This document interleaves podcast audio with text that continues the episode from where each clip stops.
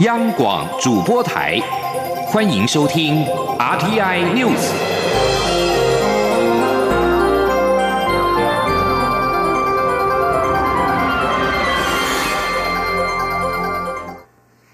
各位好，我是李自立，欢迎收听这一节央广主播台提供给您的 RTI News。全球俗称武汉肺炎的 COVID-19 疫情仍未平息。中央流行疫情指挥中心指挥官陈时中今天表示，由于国际疫情未见趋缓，部分国家甚至再创新高，加上台湾境外移入个案日益增多，为免秋冬之际第二波疫情来袭，将于十一月中旬会寄出更加紧缩及严管的秋冬专案。记者吴丽君的报道。中央流行疫情指挥中心指挥官陈时中十六号面对记者提问，台湾境外移入的武汉肺炎个案持续增加，眼见国外疫情始终不见趋缓，尤其法国最近再创新高，会不会担心秋冬之际疫情卷土重来？陈时中坦言，第二波疫情确实可能再起，因此将于十一月中启动更为紧缩及严管的。的秋冬专案。他说：“整体未来在秋冬是不是有进一步的疫情？那我相信是非常有可能。啊，尤其在欧洲也都是持续在创新高。那美国看起来也没有减缓的取向。所以在国内，哈，我们现在境外移入的风险也越来越多。所以我们大概应该是在十一月中会宣布一个秋冬的专案，等于是一个稍微紧缩跟严管。当然我们要看看整体的情况。我们认为到十一月中那个时候来决定，哈，应该是恰。”当的时间。不过，陈时中并未透露更具体的紧缩及严管措施为何。至于指挥中心十六号上午邀集各部会召开的旅游泡泡会议，主要是不同部会交换意见并进行分工，预计下周才会提出具体计划。对于有媒体提出关切，香港是否会纳入旅游泡泡的选项，陈时中则回应，目前不。在讨论范围内，中央广播电台记者吴丽君在台北采访报道。另外，疫情指挥中心指挥官陈时中今天也宣布，由于今年接种公费流感疫苗的民众十分踊跃，开打十天来疫苗使用率已近五成，因此决定自明天起暂缓五十岁到六十四岁，而且没有高风险的慢性病者施打。是六个月以上学龄前幼儿跟六十五岁以上长者等流感的高危险族群接种情况之后，再决定何时恢复施打。中共军机再度扰台，空军司令部今天表示，共军一架运八反潜机今天上午侵犯台湾西南防空识别区，空军除了派遣空中巡逻兵力应对之外，也实施广播驱离、防空飞弹追踪监控。这是共军自九月十六号以来第十九度扰台，也是二十四小时内两度侵犯我防空识别区。国防部今天傍晚在官网即时军事动态专区发布了攻击动态的相关资讯。根据十月份所公布的路线，除了七号是空警五百预警机，九号是一架运八、一架运九之外，其余都是一架运八反潜机侵犯台湾西南防空识别区。根据外媒报道，美国可能授予台湾增程型巨外陆攻飞弹、海马斯多管火箭系统等武器。纵观这批武器，军事专家谢仲平今年受访表示，他们的主要特性是较长有效距离，尤其是增程型巨外陆攻飞弹是一种攻击性的武器，具有相当足够的核阻实力。记者王兆坤的报道。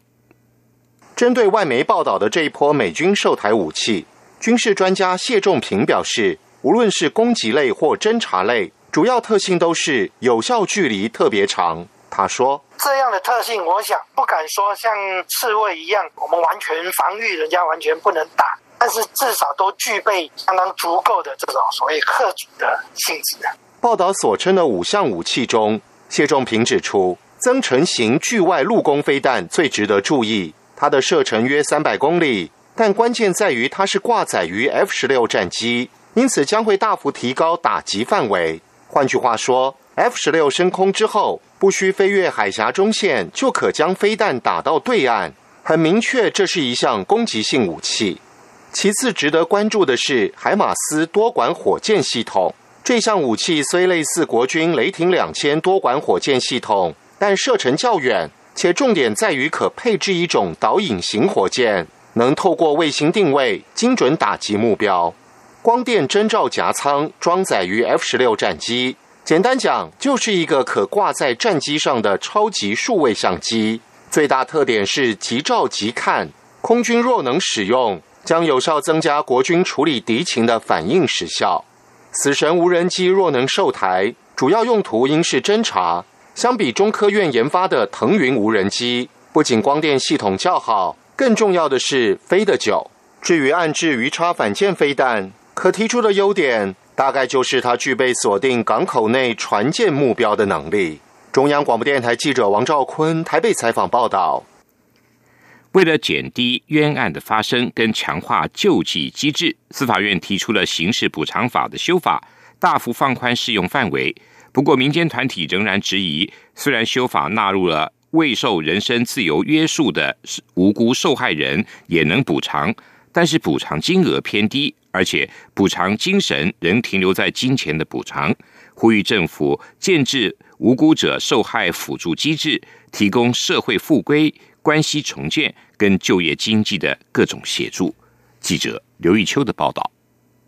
行政院日前通过司法院函请会衔的刑事补偿法修正草案，大幅放宽刑事补偿适用范围。时代力量立委邱显智十六号举行公听会，邀集民间团体与冤狱平反者等提供修法意见。针对修法将侦查、审判过程或判决结果未受人身自由拘束的无辜受害人纳入申请刑事补偿，出席的民间团体多表肯定，但仍质疑补偿金额偏低。交通大学。科科技法律研究所副教授金凤华表示，以遭姑指性侵平反改判无罪的陈龙奇案为例，他被判了四年后逃亡多年，以八到十八个基数计算，最多可拿到新台币三十六万元的刑事补偿。但三十六万换一个人的尊严，令人非常尴尬，不能算是补偿。法律人搞了半天，搞了两搞了两三年，才生出一个以前从来没有的条文。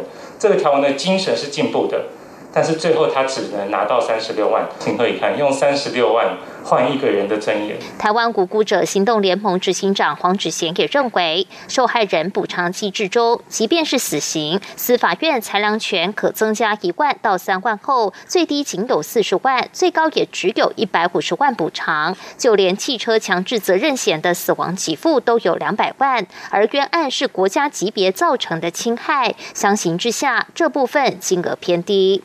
台湾冤狱平反协会执行长卢世祥则指出，虽然司法院的修法版本将未受人身自由拘束纳入，并将可规则事由部分删除，但针对受理补偿事件之机关决定补偿金额时，又将受害人有虚伪自白、逃亡、干扰证据调查或其他事由纳入可规则，有借尸还魂的疑虑，判司法院多加考量。冤狱平反者郑信泽则说，逝去的青春无法补偿。但至少补偿的态度应该认真，希望政府担当起一定的责任。除了对冤案受害者给予补偿金外，更要落实帮助富贵社会、辅导就业问题。黄志贤也提醒，整体司法院所提的修法补偿精神，仍停留在金钱补偿，没有落实司改国事会议的决议。他建议应该建制无辜者受害辅助机制，参考新住民发展基金模式，成立类似无辜者特别补偿基金，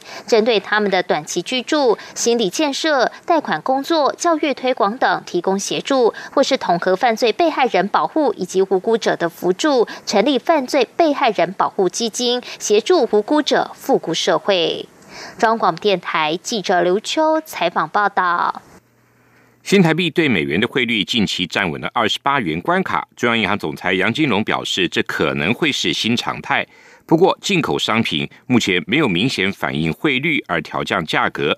台北市进出口工会今天指出，现行贩售的进口商品多是先前新台币较为弱势时所下定的，需要一到两个季来消化库存，而且汇率并非影响价格的单一因素。是否降价还得考量成本跟市场需求。记者谢佳欣的报道。美国祭出无限量货币宽松政策，新台币近期升势不断，甚至已经站稳二十八元大关。台北外汇市场十六号收盘时，新台币对美元汇价虽贬值一点九分，但仍在二十八点九七九元。中央银行总裁杨金龙日前也坦言，新台币二十八字头可能会是短期的新常态。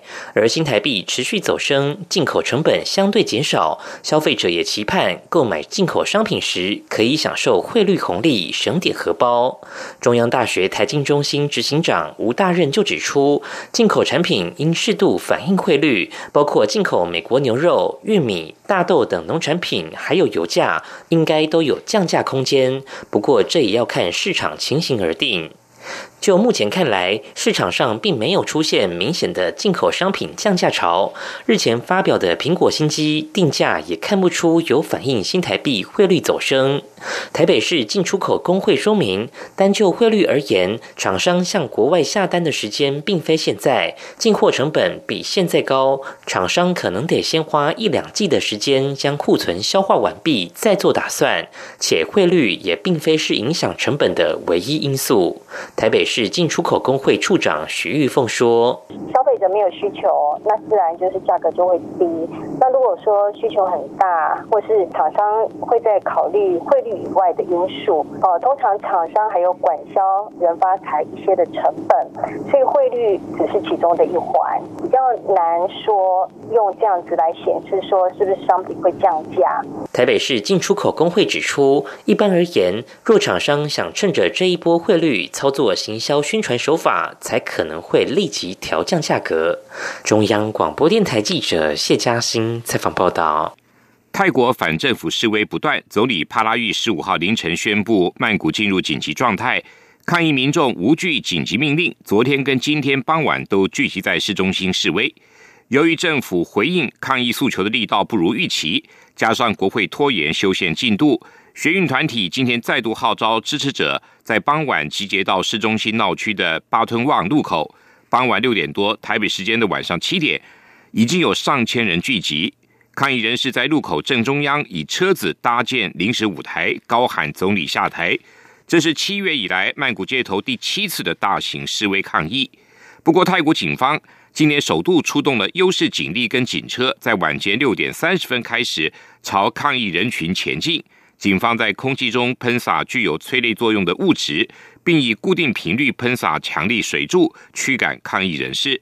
由于水柱也含有刺激皮肤的成分，迫使部分抗议人士打开大伞抵挡。直到晚间八点三十分左右，现场仍有部分抗议人士聚集，警方持续进行驱离。此外，泰国内阁今天举行临时会议，也正式通过曼谷进入紧急状态。帕拉育会后对媒体表示，如果抗议持续升温，将会实施宵禁。以色列国会今天历经了超过八个小时的马拉松式的辩论之后，同意跟阿拉伯联合大公国关系正常化。法新社报道，共有八十位以色列国会议员支持这份美国居中协调的关系正常化协议，阿拉伯联盟政党十三名议员反对。总理尼坦雅胡表示，这份历史性协议将使我们跟区域内的其他国家更为接近，让彼此签署其他的和平协议。但是他没有说明是哪一个国家。阿拉伯联合大公国八月成为继一九七九年埃及、一九九四年约旦之后又一个跟以色列建立关系的阿拉伯国家。巴林随后也跟进。阿联与以色列协议九月十五号在白宫正式敲定。巴勒斯坦人则谴责阿联的协议是一种背叛，协议也打破了阿拉伯联盟多年来针对以巴冲突采取的政策。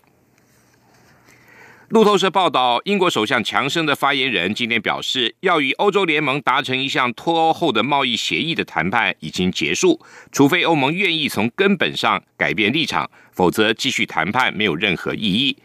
英国外相拉布今天表示。英国跟欧盟间的脱欧贸易谈判只剩些微的歧义，但坚称欧盟如果要达成协议，就必须展现更大的弹性。英国虽然在今年一月三十一号脱欧，但是直到二零二零年十二月三十一号都还在过渡期内，因此遵守欧盟规定，双方今年展开多轮谈